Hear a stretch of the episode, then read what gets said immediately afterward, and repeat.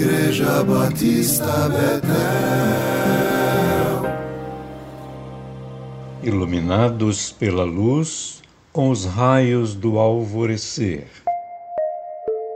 Mensagem número 2 Porque a carne, o eu, luta contra o espírito, e o espírito luta contra a carne, o eu.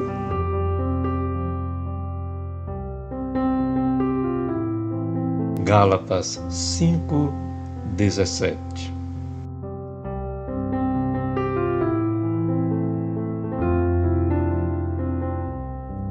Esta é uma luta que todos nós lutamos.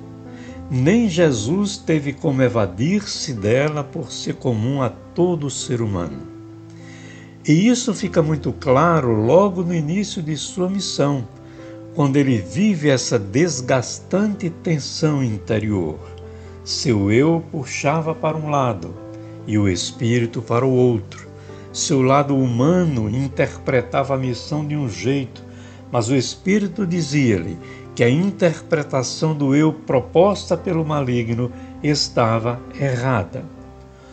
Como ele vivia no Espírito, de forma alguma satisfez as vontades de seu eu, conforme Gálatas 5,16. E durante toda a missão sempre venceu as tentações do maligno. Jesus viveu essa experiência comum a todas as pessoas por causa do seu esvaziamento, identificado pela palavra grega kenosis. Ele assumiu plenamente a forma de servo, escravo e tornando-se semelhante aos seres humanos. E assim, na forma de homem, esvaziou-se a si mesmo, sendo obediente até a morte e morte de cruz. Filipenses 2, 7 e 8. O esvaziamento é muito mais radical do que a humildade. Esta luta nós a travamos todos os dias em diferentes áreas e situações da nossa vida. Por exemplo, Deus nos diz através da Bíblia Sagrada que a sua vontade para nós é boa, agradável e perfeita. Mas nós achamos que a nossa vontade é mais conveniente, é a que mais nos convém.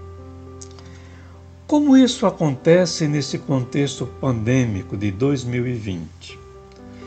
Acontece quando nos deixamos dominar mais pelo desespero e menos pela esperança desviando o nosso olhar para não ver os primeiros raios do amanhecer, que significam a supremacia da ordem de Deus contra toda a desordem humana, e fincando o pé no todo da escuridão temporária.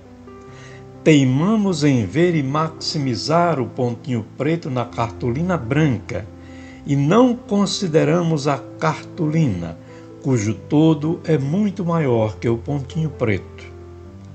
Muitos têm achado e afirmado que estamos próximos do fim do mundo. O que eles não têm percebido, também por falta de conhecimento da história, é que um outro período histórico está se iniciando, o que sempre gerou insegurança nas mudanças anteriores. Eles não conseguem ver uma virada de mesa onde Deus, no jogo da vida, não perde nunca. E Deus desmascara esses enganos e esses falsos ensinamentos. O Cristo esvaziado não sabia quando seria o fim. O estranho é que, através da história, apareceram muitas pessoas, pregadores ou não, que acharam que sabiam mais do que Jesus Cristo e anunciaram, sobretudo em meio a grandes crises, como a da quebra da Bolsa de Valores em 1929 nos Estados Unidos, que aquilo era o fim iminente da história. A situação de fato era deprimente, pois os sonhos de milhares transformaram-se em pesadelos na mesma proporção. Mas passou A ilusão do fim deixou os falsos anunciantes humilhados e desmoralizados perante a história. Os Estados Unidos da América, com todas as críticas que merecem receber por muitos de seus desatinos, é hoje a maior potência mundial. Como cristãos, convivemos com crianças, adolescentes e jovens transbordantes de esperança. Não devemos frustrá-los. Não devemos ser negativistas porque a Bíblia não ensina isso em nenhum lugar. É por isso que o salmista afirma que o choro pode durar uma noite, mas a alegria vem pelo alvorecer. Salmo 35. E os profetas lhe fazem coro. Portanto, que o Espírito predomine nossas lutas e que o nosso eu ocupe o seu devido lugar, reconhecendo a precariedade de seu conhecimento sobre realidades que estão fora de sua alçada.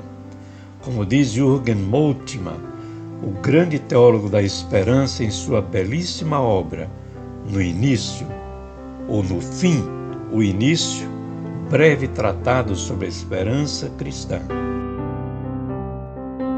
Com esse espírito, sigamos em frente, regozijados na esperança, pacientes na tribulação e perseverantes na oração. Romanos 12, 12. Amém.